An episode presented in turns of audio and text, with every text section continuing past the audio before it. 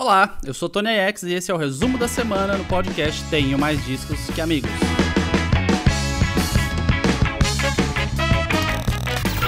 Resumo da semana. Olá, pessoal! Estamos de volta, como prometido, agora na sexta-feira, sexta-feira 13, Rafael Teixeira. Resumo da semana especialíssimo na sexta-feira 13, hein? Só Cê... por isso que a gente voltou em semanas seguidas, que é para celebrar o bizarro aqui, celebrar. ah, vamos falar pretos. de política então. É, também, também. Você tem algum tipo de medo ou sentimento em relação a essa data?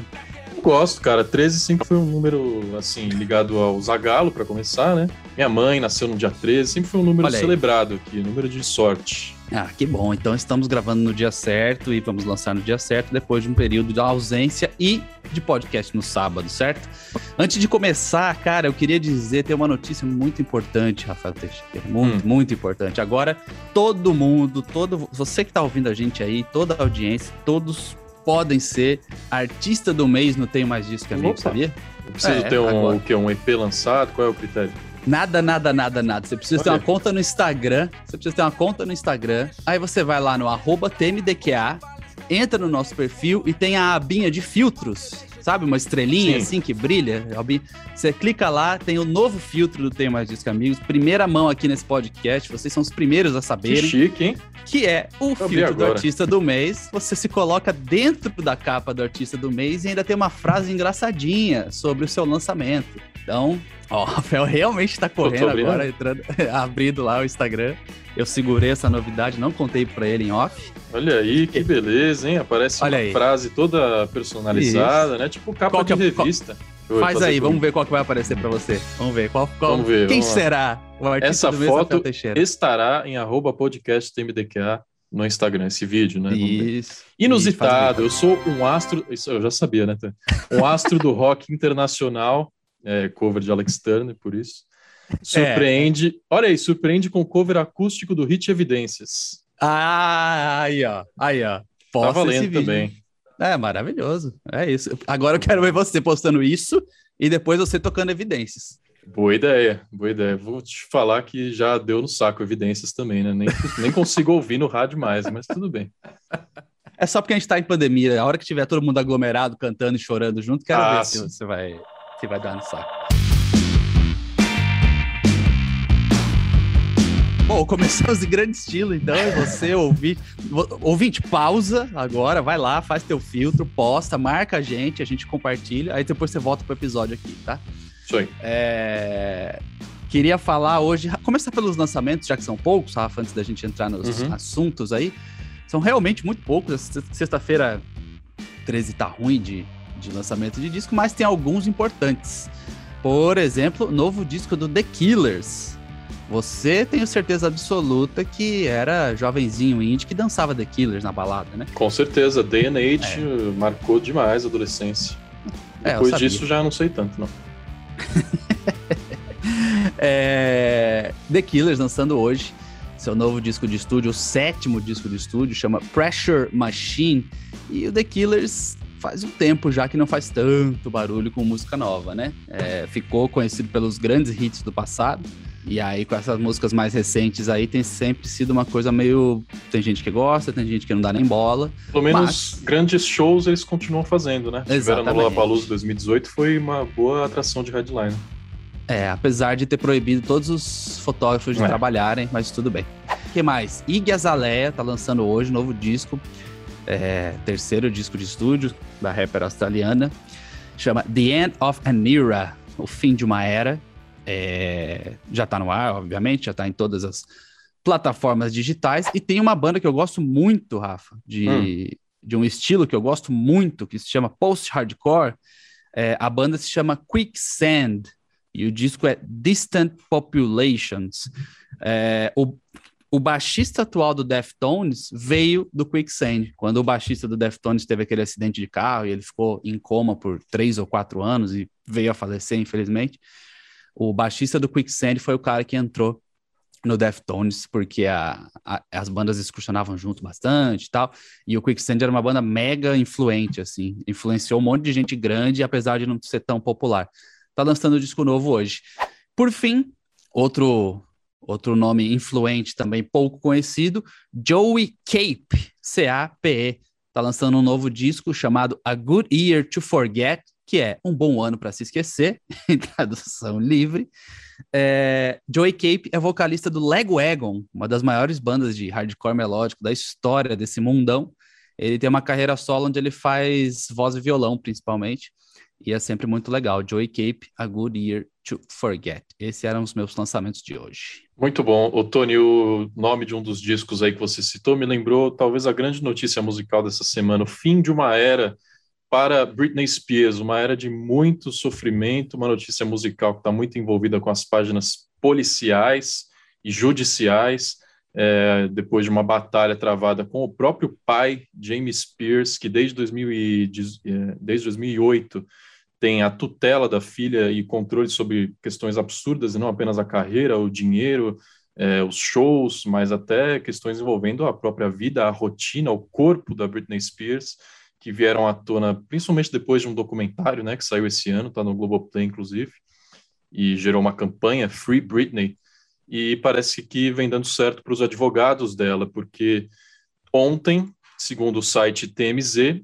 o pai enviou uma, um posicionamento à justiça dizendo que está disposto, assim, está disposto a deixar a tutela contanto que passe para outra pessoa, né? Porque acredita... Não, e além disso, ele falou, não falou assim, estou disposto. Ele é. primeiro é. falou, não concordo, não acho que vai ser bom para ela, não acho que eu tenha feito Sim. nada para ser removido, estou 100% contra, mas estou disposto a fazer uma transição para outra pessoa de forma ordeira, não sei o que lá e dizendo que foi vítima de muitos ataques nas redes nos últimos tempos de fãs da Britney. Os, os, próprios advogados da Britney Spears disseram que, ok, a gente aceita que ele deixe a tutela da, da filha, mas a gente não vai deixar é, as outras acusações, de, inclusive de é. apropriação da verba que deveria ser só da Britney e que está sob tutela do pai, e que ele quer manter esse patrimônio mesmo quando deixar a tutela da filha. Então, parece o início de uma boa notícia, de uma nova fase para Britney, mas ainda vai ter muito pano para manga, né? É, uma nova fase é, com certeza absoluta, né? A partir do momento que ele deixar e entrar outra pessoa, vai ser uma nova fase. Se é bom ou se é ruim, que ficou a dúvida aí, né? Porque ficou principalmente a dúvida, tipo, ah, beleza, vai ser outra pessoa, mas vai ser outra pessoa indicada por ele, vai ser uma pessoa indicada pela justiça, a Britney vai ter voz para falar, não, eu quero que seja tal pessoa. Então, esse é, essa é a grande questão aí, né? E, e o advogado da Britney Spears, que inclusive é novo, né? Foi trocado há pouco tempo. Ele disse que, ah, beleza, a gente está satisfeito com essa decisão, mas a gente não está feliz, não. A gente quer que ele pague pelos crimes que ele cometeu, ele se apropriou de milhões de dólares dela, ele continua xingando todo mundo no entorno dela e ela em várias ocasiões também, então ele tem que parar com isso.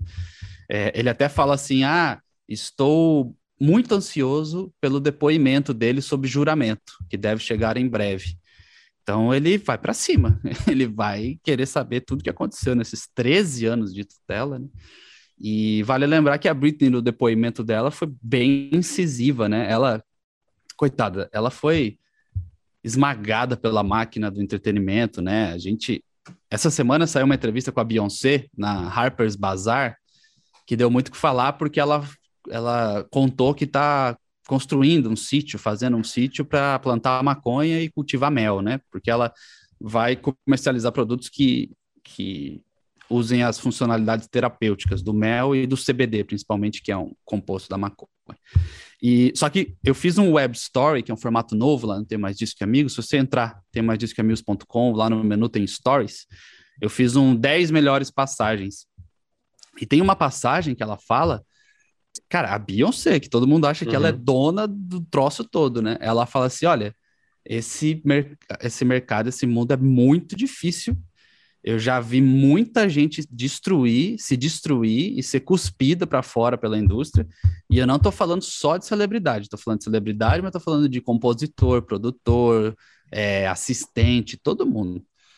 É, e ela disse que se prometeu, ela fez uma promessa para ela mesma, falou: olha, eu só vou continuar nesse ramo se eu conseguir chegar num lugar em que vai me fazer bem, mais bem do que mal. E ela conseguiu trilhar isso, segundo ela mesma. Então, assim, a Britney Spears é um caso desses que a Beyoncé cita, né? Não conseguiu e foi esmagada pela indústria.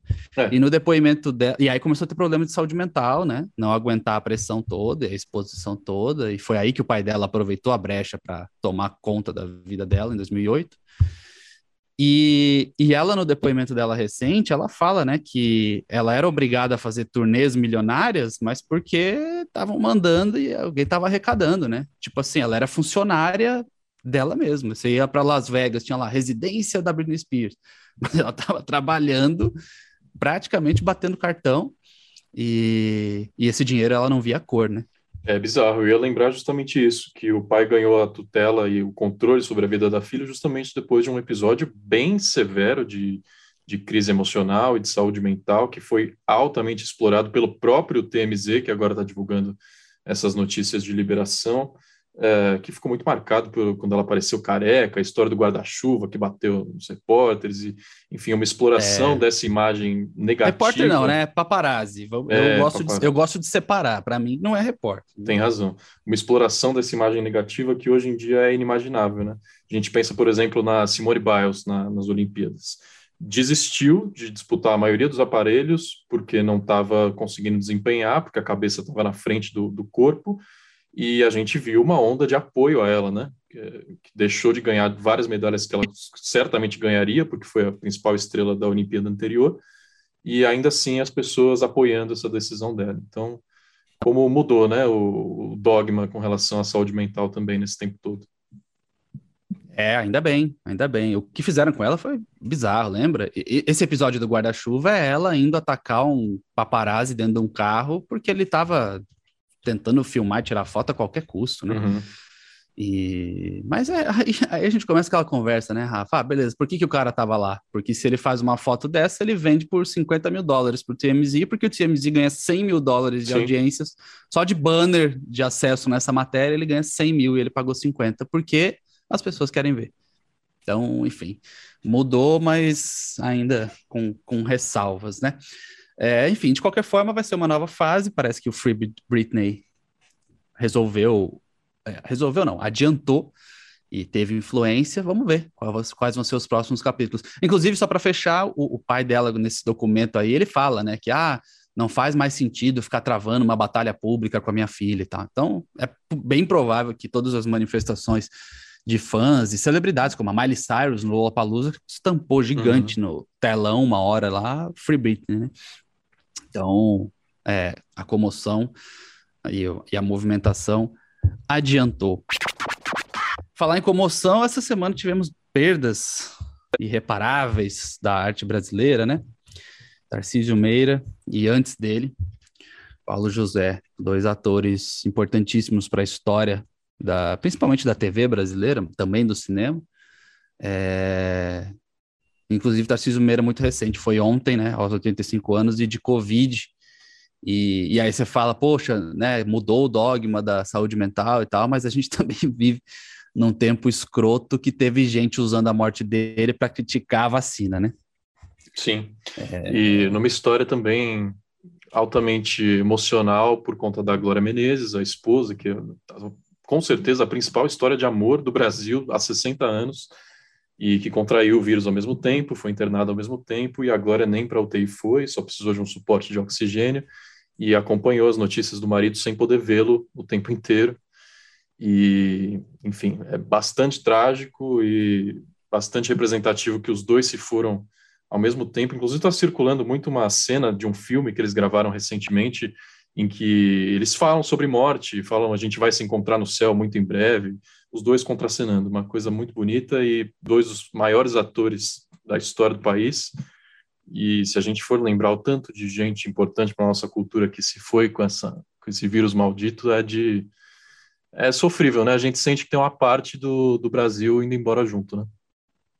É, com certeza absoluta. Do Brasil e do mundo também, né? É, mas aqui a gente Lembra, a gente perdeu o Rodrigo Rodrigues ano passado, né? Sim. Que era um, um, jornalista querido por todos e tinha banda, tinha banda cover, era músico e tal. A gente começa a resgatar as pessoas que a gente perdeu e, e como foi normalizado, né? E aí, cada vez que a gente vê uma notícia como essas aí, bate de novo. É claro, Tarcísio Meira, 85 anos de idade, já é uma idade em que qualquer tipo de doença bate diferente.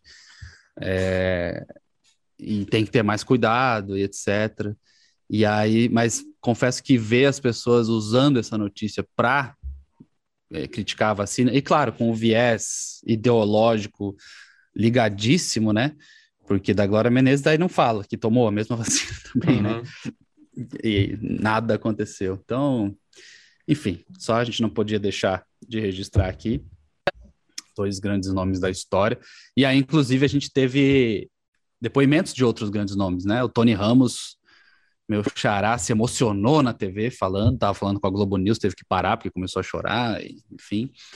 É, Ari Fontoura, que tem um perfil incrível no Instagram, é divertidíssimo, uma pessoa para cima, senhorzinho que, cara, dá de mil a zero em muito jovem por aí também, fez um vídeo emocionado no Instagram. E, cara, marca o fim de uma era, né? Eu acho que essas mortes aí marcam o fim de uma era do entretenimento, né? É, a gente está embarcando no streaming, a gente está vendo o Faustão sair do domingo, a gente está. Então, assim, cara, é, é o, o, o, implacável efeito do tempo e a gente está entrando numa nova era da te televisão brasileira, sem dúvida alguma, sem grandes figuras, sem né, medalhões e com novos formatos aí. É Vamos ver o que vai ser.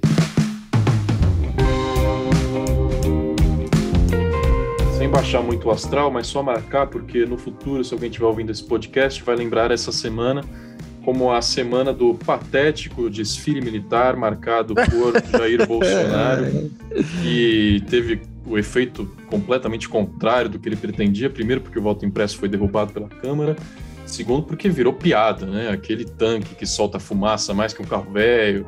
Marcelo é... D2 fez questão de ir no Twitter falar: gente, não tô ali dentro, eu não tenho nada a ver com isso.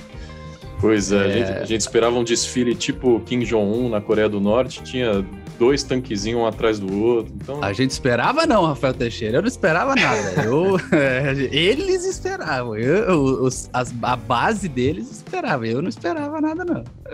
E, é, e, além disso, a Câmara, ó, essa semana, além de ter votado voto impresso, a Câmara aprovou uma mini reforma eleitoral que dispensou o distritão, então, mas voltou a, as coligações é, foram duas, partidárias. Foram duas, eu acho que é só a gente é bom a gente se aprofundar levemente nisso, é porque as pessoas precisam pelo menos ir atrás para ler. Foram duas coisas boas. O distritão ter, cara, o distritão é um é um é um formato de eleição que tem em quatro países do mundo. Um deles é o Afeganistão. Então, né, é, foi derrubado e o voto impresso, obviamente, também muito bem derrubado. E só que teve a volta das coligações, né? Coligações em eleições proporcionais. E aí mexe tudo de novo num formato que tinha mexido em 2017. E tem muita gente que é crítica desse formato também. Então, pessoal, leiam a respeito. E falando sobre o voto impresso, Rafa, só desculpa hum. te cortei, se você puder não, retomar não. tua linha de pensamento depois, logo depois aqui. Esses dias eu estava num grupo de WhatsApp de músicos e indústria da música e tal aqui.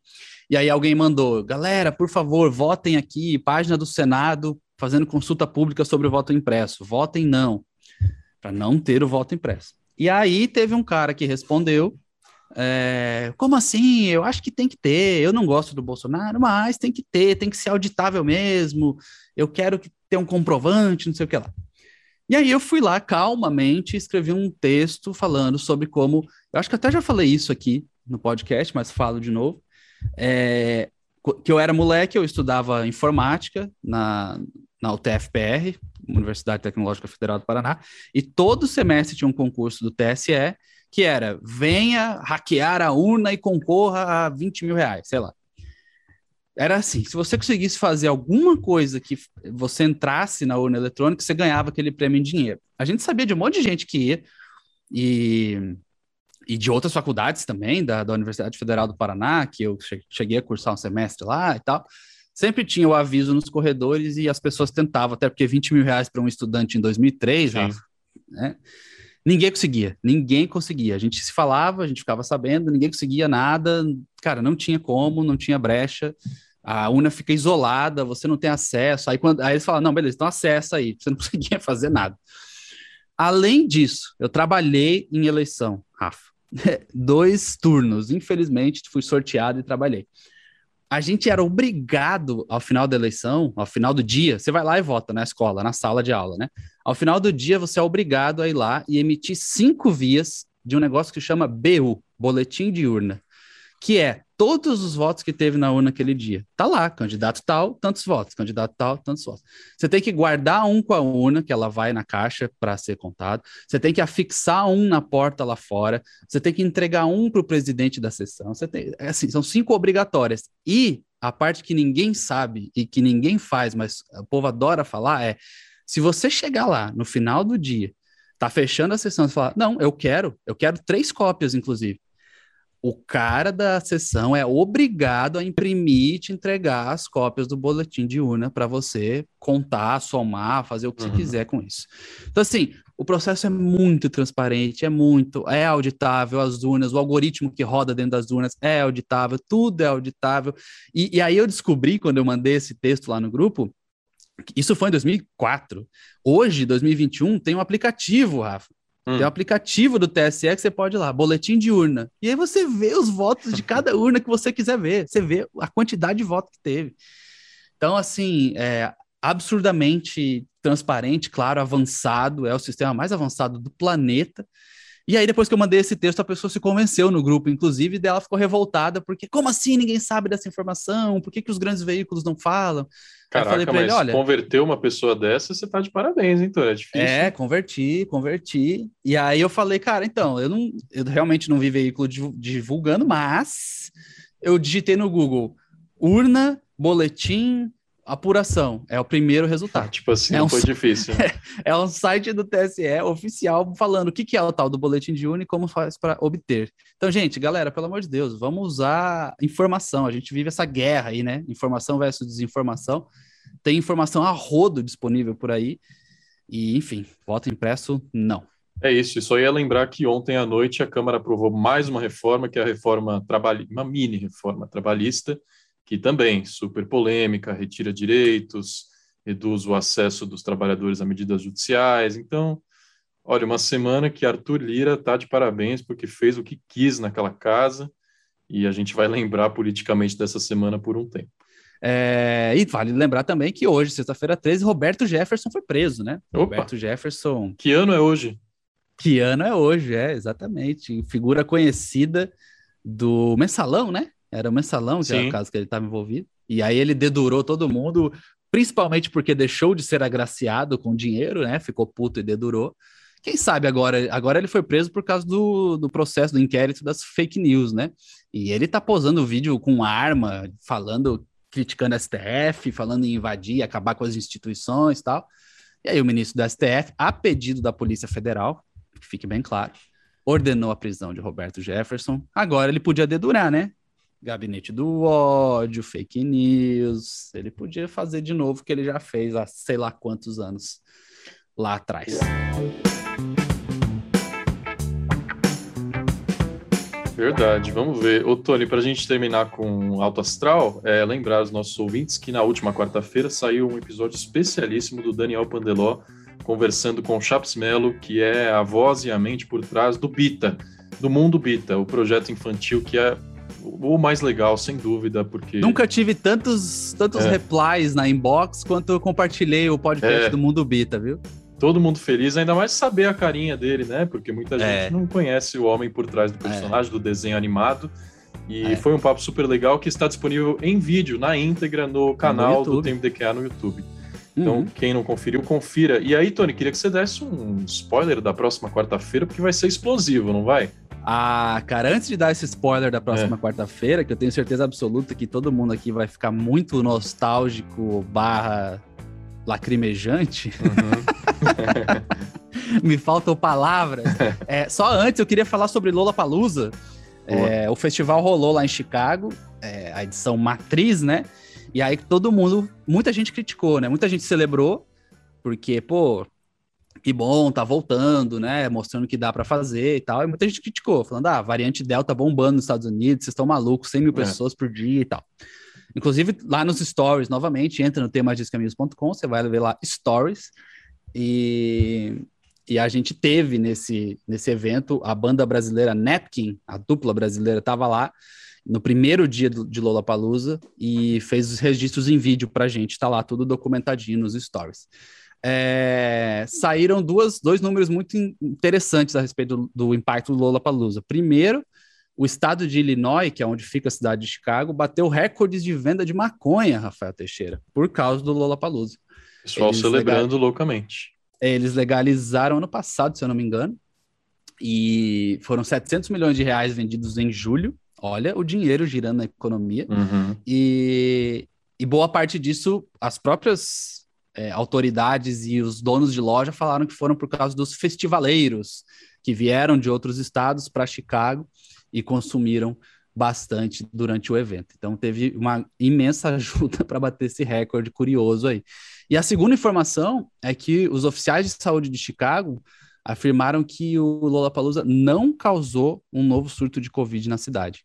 É, a organização disse que mais de 90% das pessoas que foram estavam vacinadas. A regra era: tá vacinado, entra. Ah, não tá vacinado, tem que apresentar um teste negativo de Covid, mas tem que usar máscara no festival o tempo todo. E aí, convenhamos que a fiscalização disso, não sei como seria, mas é. enfim. Só que 90% das pessoas estavam vacinadas. Então, é um bom número, né? E é um bom indicativo de que jovens estão se vacinando. Então, e, é, o lance de recusar a vacina parece que está mais no velho do zap mesmo, né? É, e aí fica essa. Isso é um marco, né? Na história do entretenimento durante e o que vai ser o pós-pandemia, porque é, fazer um evento desse, quatro dias de festival, 100 mil pessoas por dia, numa, no centro da cidade, Lollapalooza não é igual aqui em São Paulo, é, é no centro de Chicago. E, e as autoridades falaram que não, parece que deu acho que 200 casos, a maioria era de fora da, da cidade, e boa parte deles não vacinados. Então... Aqui o coronavírus nem chega lá em Interlagos, porque é muito longe. ai, ai, ai, ai, Rafael Teixeira. Às vezes falha o trem também da CPTM, aí o coronavírus Nossa, consegue eu... pegar. É, é, Vitor Sisto, que está ouvindo esse podcast, tem certeza absoluta. Eu o conheci dentro do trem da CPTM, indo para o Lula Palusa. Não foi no dia que, que, falhou, porque teve um dia que eu fiquei parado, porque eles chegavam, não, vai mudar a direção desse trem. Aí todo mundo saía. Não, não, não, vai continuar igual. Aí todo mundo voltava. Foi uma... E aí no fim do foi festival, nesse dia. a CPTM Aline, fechou. A Aline está me é. sinalizando que foi nesse dia com o Xisto. É, olha aí. Aí no fim do festival não tem trem, o coronavírus não consegue pegar o Uber porque tá o triplo do preço, entendeu? É assim, o, festivais em São Paulo é assim. Rafael está on fire. Nesse... Eu sei porque você está on fire porque eu vou É saudade, eu tô falando mal do Lobo. É, eu tô também. É, é, é, todos estamos, todos estamos. Você pediu para dar um spoiler. Cara, assim, ó. Sim. O revival pop punk, que muito me serve, e emo, que também muito me serve, um pouco menos, mas muito me serve, uhum. é real. É real, tá aí lá fora tá rolando, bombando. Travis Barker todo dia pare um projeto novo, é impressionante, né? É, cara, esses dias ele fez tatuagem igual com Machine Gun Kelly, que é um dos pupilos dele, tá gravando um disco novo e tal. E na semana que vem teremos um episódio, cara, eu irei mediar com quatro nomes divididos, muito bem divididos, meio a meio entre velha guarda e nova guarda do emo e do pop punk brasileiro. Ainda não posso revelar quem são esses nomes, mas só digo uma coisa, Rafael. Hum. O, Travis, o Travis Barker brasileiro estará nesse episódio. Opa, que maravilha, hein?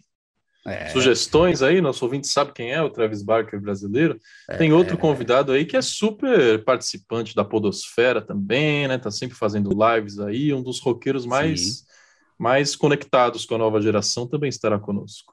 Também, também. Tem uma cantora que lançou um disco e um clipe que nos leva direto para os anos 2000, Ever Lavigne e afins, e Paramore muito também.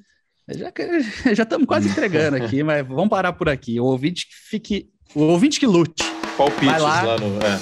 É. é, dê palpites no arroba podcast TMDQA, posta o filtro do artista do mês, marca a gente, a gente quer ver todo mundo aí de artista do mês. Semana que vem estamos de volta, né?